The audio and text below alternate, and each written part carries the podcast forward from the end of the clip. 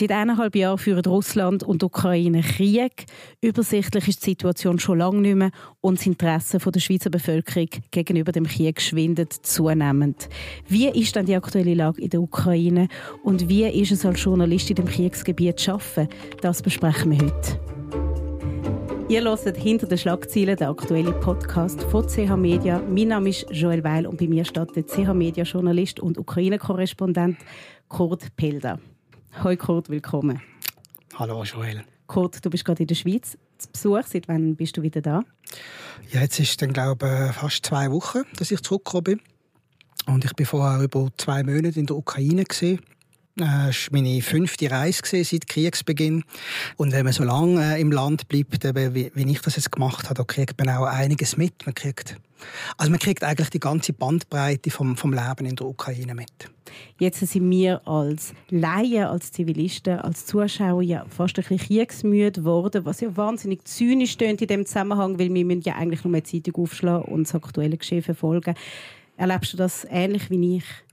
Ja, ich würde auch sagen, das Interesse äh, an meinen Artikeln, Videos und so weiter hat äh, abgenommen. Und ich höre das auch von anderen Journalisten, dass äh, ja, die Leute halt mit ihren eigenen Problemen äh, beschäftigt sind. Und dass viele glauben eigentlich auch Tragweite von dem Konflikt gar nicht wirklich erfahren haben. Also es geht da bei weitem ja nicht nur um die Ukraine, ähm, sondern es geht eigentlich um die, die künftige Friedensordnung in Europa. Also ist das eine Friedensordnung, wo eben Westeuropa und, und die NATO-Staaten im Osten von Europa, also Polen und die baltischen Staaten, ob die mehr oder weniger ohne Einflussnahme von Russland können weiterleben oder ob der amerikanische Einfluss, was bisher in Europa gegeben hat, und also wir sind alle neumendurch auch unter einem amerikanischen Schutzschirm gesehen.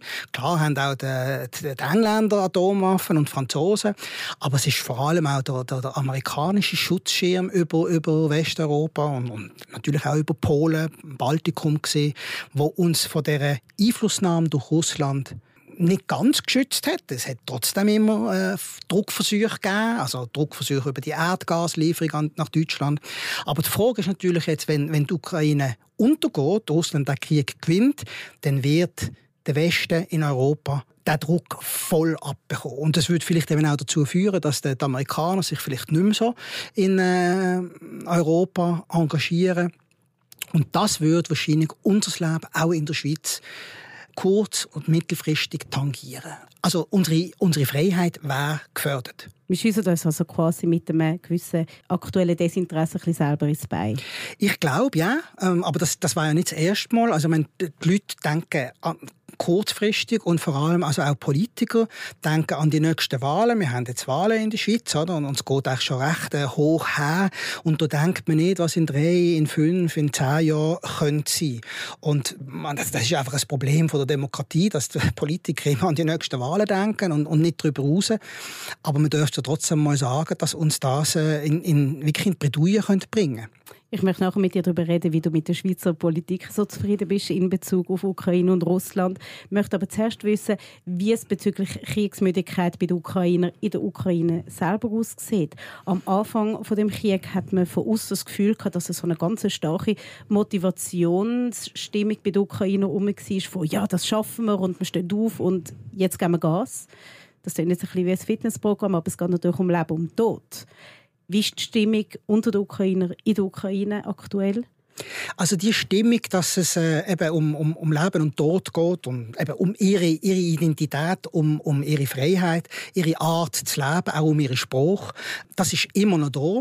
Aber ich würde sagen, es gibt auch eine andere Entwicklung, gerade so ein bisschen unter den der jungen ähm, Bevölkerung, Stadtbevölkerung, die zum Teil ähnlich äh, verwöhnt ist, wie wir das hier in der Schweiz gewöhnt sind. Oder? Also, meine, da gibt es auch sehr reiche Leute. Und die sehr reichen Leute wollen natürlich nicht unbedingt, dass man sie einzieht und an die Front schickt und dass sie dort äh, Arm und Bein verlieren. Oder? Und äh, das ist wirklich also nicht erstaunlich, es ist ja sehr menschlich, dass man sich von dem versucht, also dem sich entziehen versucht. Aber da gibt es doch zum Teil, also jetzt in meinen Augen schon fast äh, perverse Entwicklungen, dass ein Teil von der ukrainischen Gesellschaft, und es ist eigentlich immer die Stadtbevölkerung und die reiche Bevölkerung, sich wie abschottet. Die wollen irgendwie gar nichts wissen. Die haben ihre Partys, die haben ihre super coolen Bars und da ist ein Reichtum, wo auch gezeigt wird. Das ist nicht so wie in der Schweiz, oder? Die kommen dann in ihre Maybachs und Ferraris und ich meine, unglaublich, dass es in, in einem Kriegsgebiet solche Autos hat. Und dann müsste man die, die jungen Männer und Frauen dann sehen, oder? wie die umeinander stolzieren und einfach mit ihren Schosshündchen und, und Bodyguards. Und, äh, also es ist richtig gehend pervers. Und die machen natürlich alles, dass sie nicht äh, eingezogen werden. Also man geht studieren, weil Studenten müssen nicht. Oder wenn man Familienvater ist und schon zwei Kinder hat, dann äh, schaut man, dass man noch schnell ein drittes adoptieren kann, weil Familienväter mit drei Kindern müssen auch nicht ins Militär. Du bedienst jetzt schon fast ein bisschen den gesellschaftlichen Aufreger, dass wohlhabende Menschen unter dem Krieg nicht leiden können. Ich möchte schnell das Stichwort reinbringen. Tesla mit ukrainischem Autoschild. Das sieht man in der Schweiz ja mehrfach. Und dann heisst es ja oft, ja, ein Tesla kann ich mir nicht leisten. Das heisst ja nicht, dass man nicht mit dem Tod bedroht wird. Richtig. Also wir sind uns natürlich ganz andere Flüchtlinge gewöhnt. Die Syrer, die Afghanen, die kommen nicht mehr im Auto hierher. Und wenn jetzt Ukrainer aus dem Westen der Ukraine kommen, wo eigentlich kein Krieg herrscht, dann kann man sich fragen, oder, wie, wie bedroht sind die Leute wirklich. Aber es gibt auch wohlhabende Leute, die aus dem Osten kommen, aus dem Donbass, und die haben auch irgendwelche SUVs oder halt eben teure Autos, weil sie eben weil sie eben wohlhabend sind. Aber die russische Granaten oder Raketen macht ja keinen Unterschied, ob einer arm ist, Sozialhilfe bezieht oder ob er ein, ein, ein Multimillionär, ein Unternehmer ist. Und von daher ist es völlig legitim, dass solche Leute unseren Schutz bekommen. Was nicht legitim ist, ist, wenn sie hier Sozialhilfe beziehen und ihre Autos äh, äh, nicht äh, abgeben oder, oder der Behörde melden und vielleicht nicht auch sagen, dass sie noch ein paar Eigentumswohnungen haben. Und es gibt ja auch die Helden, die dann ihre Eigentumswohnungen oder Häuser in der Ukraine für teures Geld an interne Flüchtlinge vermieten und dann äh, im Westen ein äh, Leben als Flüchtling führen. Ich kenne zum Beispiel einen Fall von einer äh, Frau, eine Ukrainerin, eine Mutter, die ist mit ihrem Auto da, äh, also in Kanton Zürich gekommen, das ist erst vor kurzem passiert, und hat dann ihr Auto zwei Tage später mit einem Anhänger von zwei ukrainischen Männern abholen lassen und hat es wieder zurück in die Ukraine bringen lassen, damit sie es hier nicht muss, äh, melden muss das betrifft ja nicht alle ukrainischen Flüchtlinge. Ich gehe davon aus, das ist eine absolute Minderheit. Es, es gibt immer Missbrauch. Im, also ich habe das, äh, also gerade im Sozialwesen würde ich jetzt sagen mal im Asylbereich ist der Anteil von, von Missbrauch sehr hoch. Ich kenne auch sehr viele äh, Leute aus dem arabischen Raum, wo, wo da im Asylbereich, äh, also entweder sind sie selber Asylbewerber oder sie arbeiten im Asylbereich und was mir hier erzählt wird, das geht auf keine Kuhhaut. Also wir sind da wirklich ein bisschen, ein bisschen naiv. Und Ukrainer sind natürlich Leute, die, die mögen den Staat grundsätzlich nicht, weil der, der, der ukrainische Staat ist bisher eigentlich bis zu Beginn des Krieges sehr korrupt gewesen. Und die Ukrainer haben alles gemacht, um dem korrupten Staat sich zu entziehen. Und die kennen äh, einen Staat wie in der Schweiz, wo ja ein, ein wohlwollender Staat ist, das kennen die so gar nicht. Und versuchen natürlich auch hier, also das gilt auch nicht für alle, aber es gibt natürlich schon Ukrainer, die sagen, hey, ich lasse es mir hier jetzt gut gehen. Weil das ist relativ einfach und äh, ich gebe eben nicht an, dass ich noch eine Eigentumswohnung habe in, in Lviv und die zum Dreifachen äh, vom, vom Marktpreis an irgendwelche Flüchtlinge aus dem Donbass vermiert. Also es gibt Missbrauch und äh, das muss man einfach so sagen. Aber das ändert nichts an der Tatsache, dass ukrainische Flüchtlinge Schutz brauchen und dass wir diesen Schutz eigentlich auch bieten müssen. Wir die Ukraine. Wir befinden uns ja eigentlich inmitten der Frühlingsgegenoffensive. Jetzt ist schon Sommer. Was passiert aktuell bei der Offensive? Acht Siedlungen sind laut ukrainischen Angaben zurückerobert worden. Wie erfolgsversprechend ist das? Es ist noch schwierig zu sagen. Also die Ukraine haben noch nicht ihre ganze Kraft eingesetzt. Also man, man redet von so zwölf bis zu zwölf Brigaden, die jetzt westliches Material haben. Viele von diesen Soldaten sind im Westen ausgebildet worden und sie haben noch nicht alle von diesen zwölf Brigaden eingesetzt. Also mir kommt es vor, dass man vor allem jetzt so ein bisschen geschaut hat, wo die Front äh, allenfalls schwach sein könnte. Vielleicht ist man auch überrascht gewesen über den heftigen äh, russischen Widerstand, aber die Ukrainer haben auch an Stellen angegriffen, wo äh, die Russen genau gewusst haben, dass dort wird es passieren. Und mittlerweile haben die Ukrainer aus ihren recht hohen Verlusten am Anfang auch Folgen gezogen. Sie haben gelernt, ähm, sie haben die Flugabwehr verstärkt, um die Helikopter abzuschießen, wo ihre Panzer, unter anderem eben auch Leopard 2 Panzer aus Deutschland, zerstört oder beschädigt haben. Und sie haben angefangen, mehr auch also etwas zu machen, was die Russen schon seit Monaten machen, mehr mit Infanterieangriff durch die Minenfelder durch. Die Minenfelder versuchen mit Infanterie und mit Mitteln, die die Infanterie kann benutzen, zu räumen und erst dann die schweren Panzer reinzuschicken, weil das hat sich jetzt einfach gezeigt, wenn, wenn die Panzer mit Minenräumgeräten vorne durch die Minenfelder fahren, also die tun quasi eine Schnei Schneise drin fahren, oder? Dort können dann die anderen Fahrzeuge hinten dran durch und das ist wie auf dem Serviertablett, oder? Das ist dann einfach eine Kolonne, die können ja nur dort fahren, wo der, der vorderste Panzer fährt. Und wenn dann äh, eben ein Helikopter kommt mit Panzerabwehrlenkwaffen, dann bleibt der vorderste stehen. Und was machen die denn? Oder? Die können ja dann nicht ausbrechen und zurückfahren, flüchten, sondern sie sind alle in einer Kolonne. Und das haben offensichtlich die Ukrainer jetzt so ein bisschen aufgehört. Und sie schicken jetzt zuerst Infanterie und Panzer unterstützen.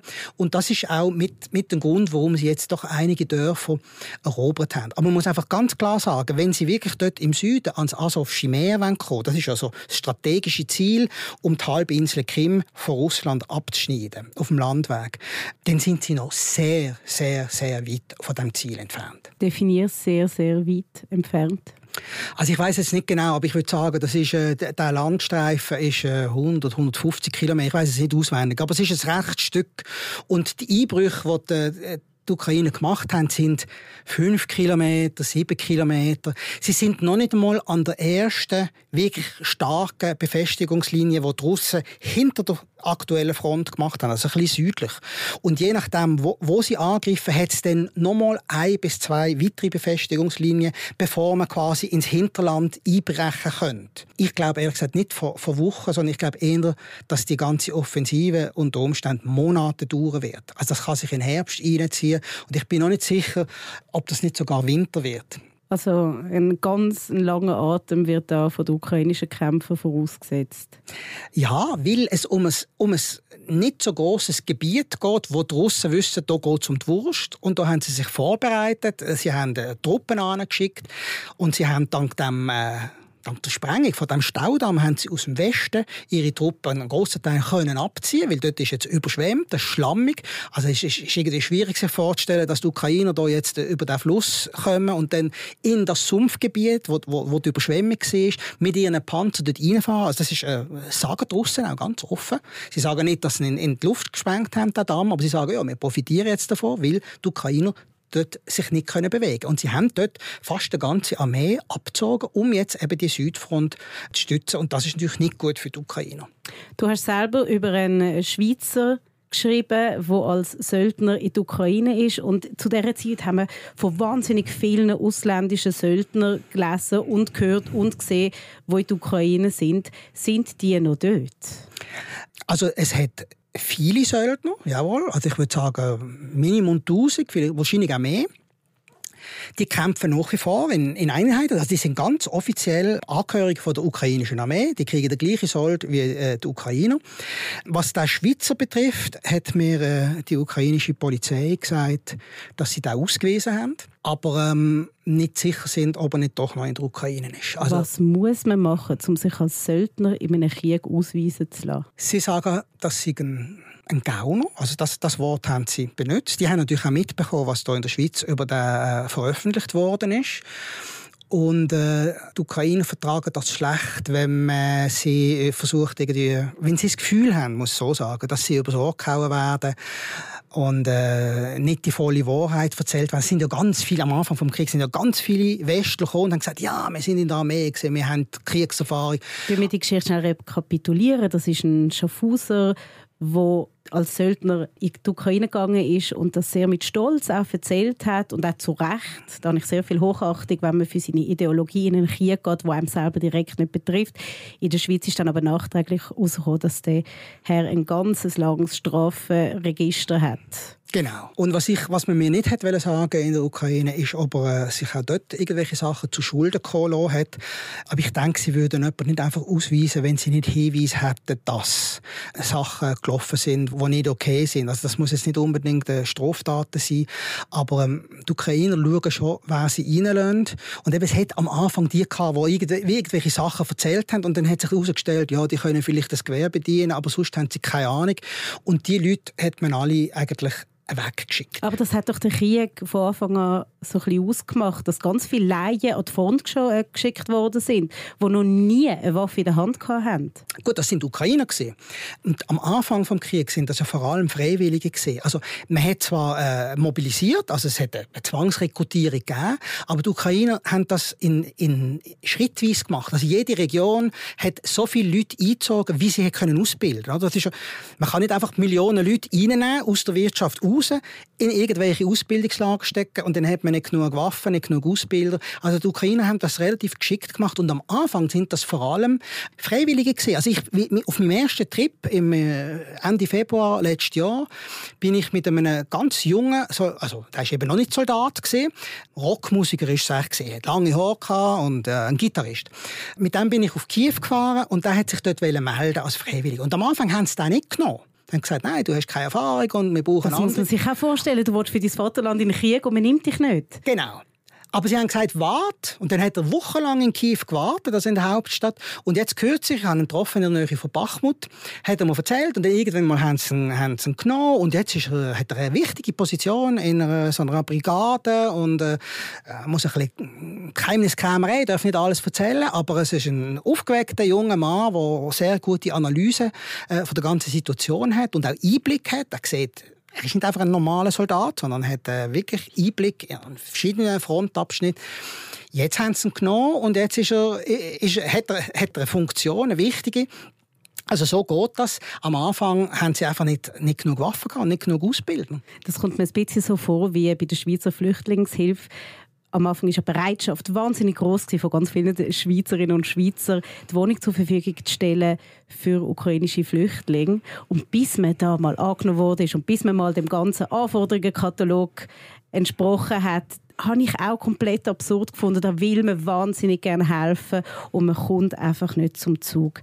Schauen wir uns aktuelle Zahlen an. Laut dem UMNO Hochkommissariat für Menschenrechte zählt die Ukraine aktuell knapp 9000 Tote und über 15.000 Verletzte. Die Rede ist von 8,5 Millionen Geflüchteten. Die Zahl ist sagt du noch selber, nicht akkurat. Also die Zahl der Getöteten, meine, das ist lächerlich, dass man solche Zahlen rausgibt, weil das ist natürlich ein Vielfaches davon. Bei den militärischen Opfern weiß man es nicht so genau, weil das ist äh, ein Geheimnis.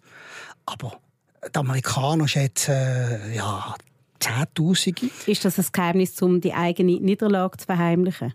Äh, nicht unbedingt Niederlage, sondern man will dem Gegner nicht sagen, mit welchen Aktionen er erfolgreich ist. Also es ist wie wenn eine russische Rakete rein einschlägt, dann sollte man ja nicht unbedingt gerade das Video von diesem Einschlag auf Twitter hochladen, weil sonst wissen sie, was haben wir getroffen, oder? Ist das gesehen, was wir haben wollen oder nicht. Und darum ist es ja auch klar, meine, Russen geben ja auch nicht zu, äh, wie viele Leute sie verloren haben. Aber es gibt natürlich Schätzungen, wahrscheinlich mehr die, für die russische Seite. Aber ich bin überzeugt, dass auf der ukrainischen Seite mehrere Zehntausend Soldaten umgekommen sind. Und dann muss man es Vielfaches an Verwundeten an. Also je, je, besser das Gesundheitswesen ist und je besser die Leute versorgt werden nach, nach der Verwundung, umso grösser ist in der Regel äh, die Zahl der Verwundeten, weil man es schafft, viele Verwundete zu retten.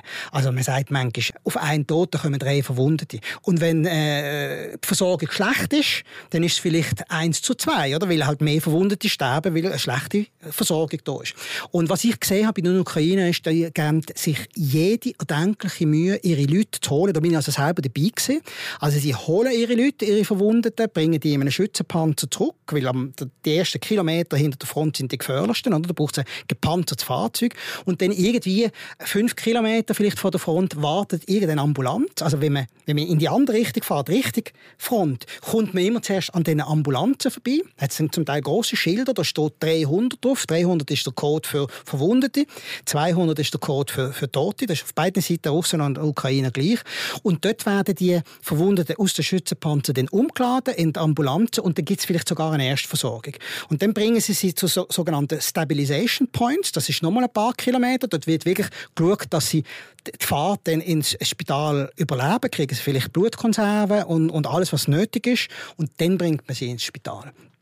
Jetzt findet ja heute und morgen in London die Ukraine Recovery Conference statt, was um den Wiederaufbau von der Ukraine geht. Die Weltbank geht davon aus, dass die Ukraine 411 Milliarden Dollar brauchen wird.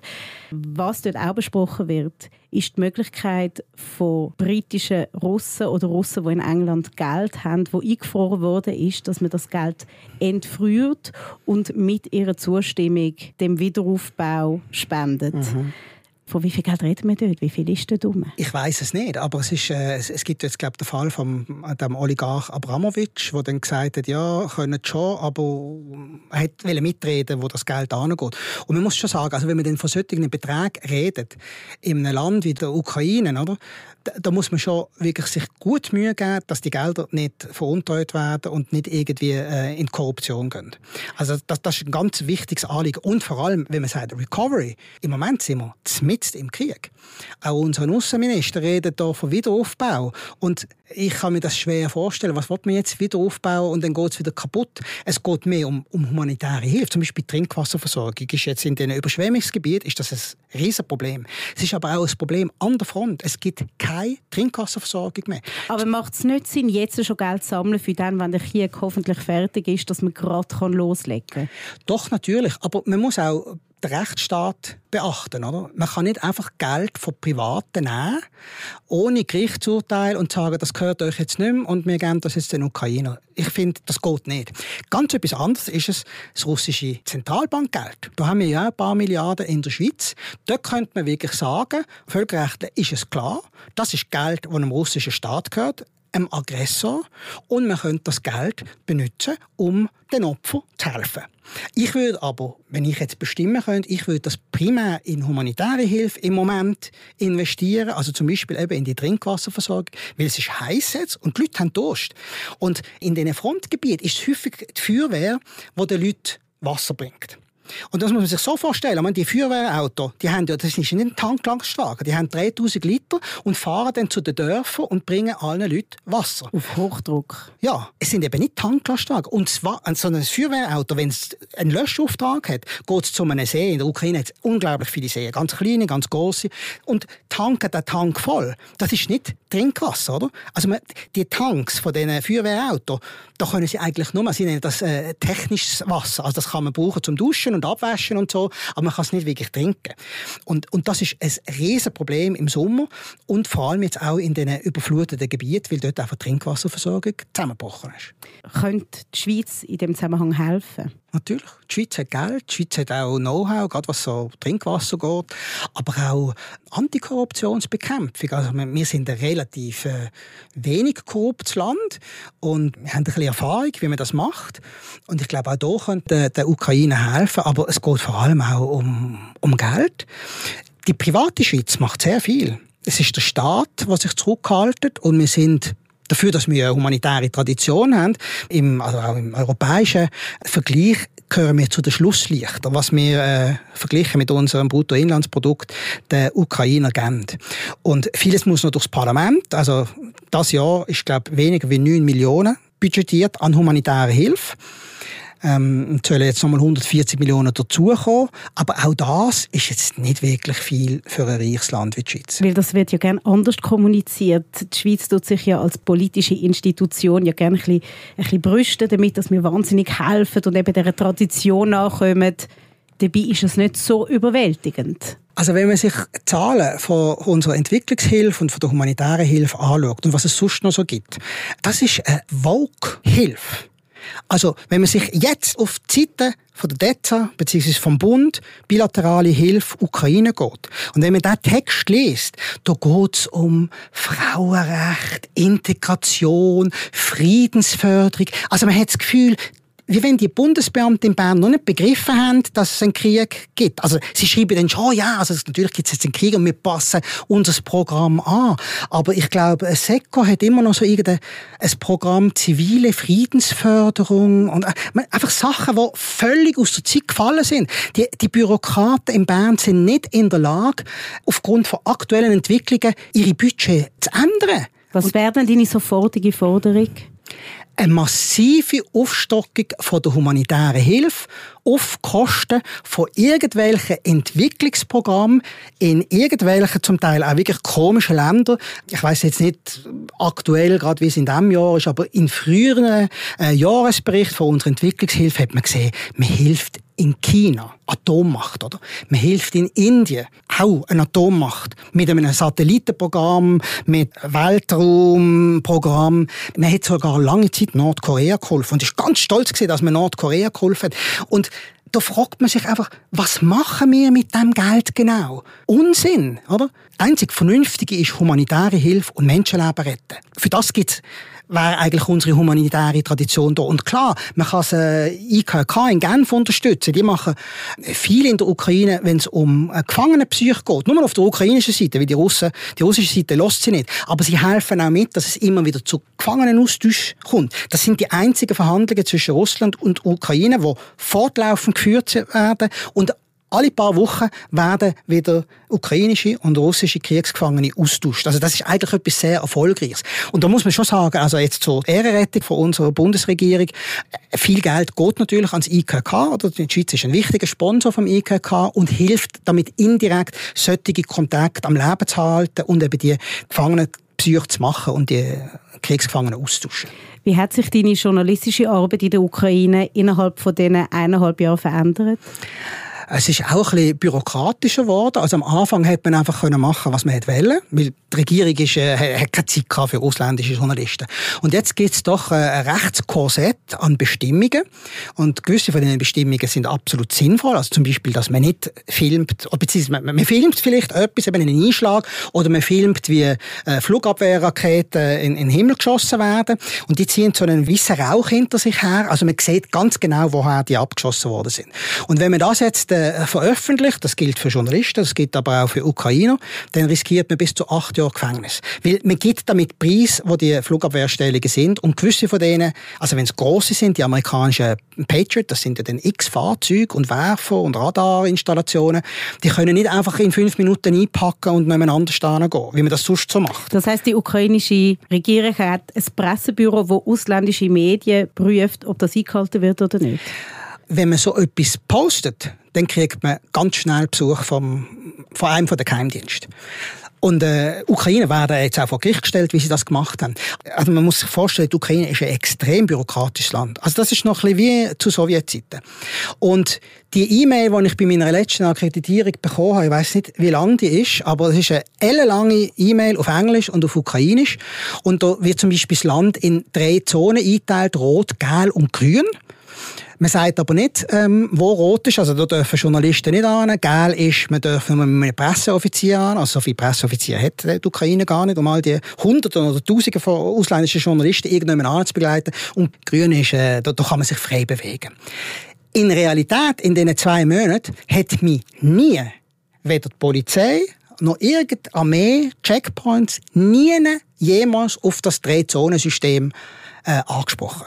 Und ich bin x-mal in der roten Zone gesehen und andauernd in der gelben. Und als Journalist weiß man gar nicht, was ist rot, was ist gelb und, und grün. Also man muss dann schon jemanden haben, der einem das erklärt. Das ist, das ist irgendwie auch sehr intransparent. Also das ist eine riesige Bürokratie, die da irgendwelche Bestimmungen erlässt und in Wirklichkeit hat es eigentlich für die journalistische äh, Arbeit kaum eine Bedeutung. Also ich bin immer noch sehr frei in meiner Berichterstattung. Wie und mit wem bewegst du dich in der Ukraine fort? Ich nehme an, du hast einen Übersetzer oder wie ist das Ukrainisch in der Zwischenzeit? Ja, also ich kann mittlerweile so ein bisschen radebrechend äh, ein Essen bestellen im, im Restaurant. Also die Menüs sind ja meistens auf Ukrainisch, also gibt es nicht Englisch.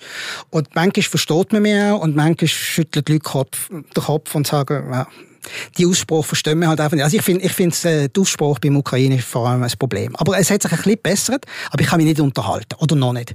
Und in Frontzonen habe ich meistens einen, einen Übersetzer dabei, der aber lokal ist, der sich auskennt. Und wo auch die lokalen Leute kennt. Und da habe ich wirklich nie ein Problem gehabt. Also wir sind wirklich zusammen in irgendwelche Dörfer, die schon ganz zerschossen sind, gefahren. Und wir haben uns natürlich genau überlegt, wo man das machen kann, wo die Russen sitzen, wo die Ukrainer sitzen und haben dann in diesen Dörfern geschaut, ob man ukrainische ukrainische Soldaten finden, die uns können Ratschläge geben können, äh, ob man weiterfahren kann, wer zuständig ist.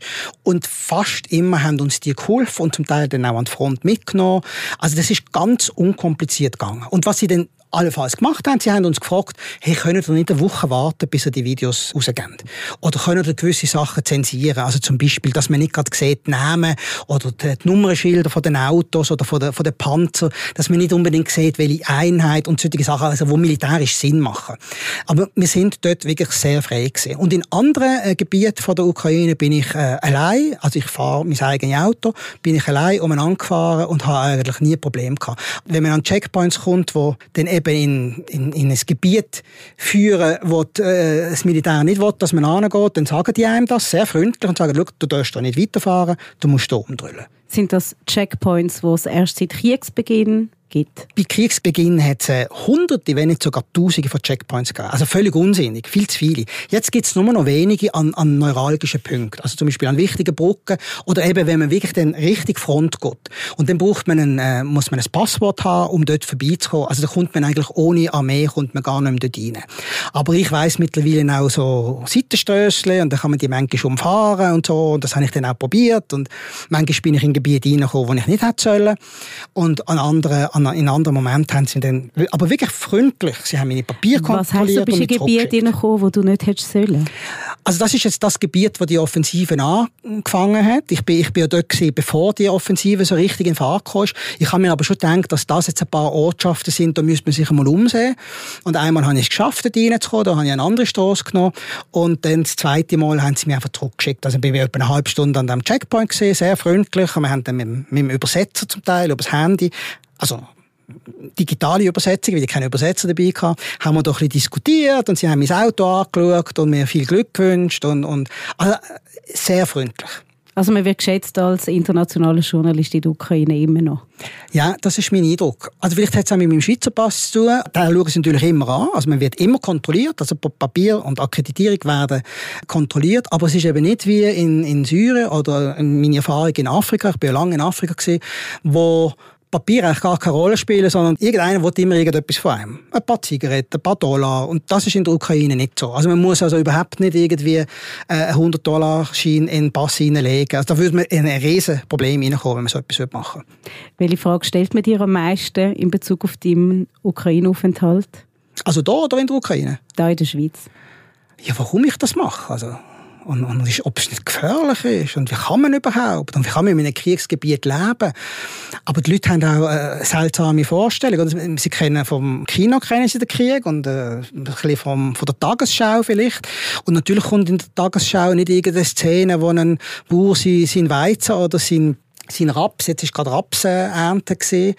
Solche Bilder sieht man selten, sondern man sieht Kriegsbilder und dann hat man das Gefühl, dass das Riesenland, also Größe Frankreich, dass da überall Krieg ist und das ist nicht so. Das ist in relativ wenigen Gebieten, es ist überschaubar, es gibt eine klare Front. Hast du manchmal ein Schuldgefühl, wenn du zurück in die Schweiz gehst?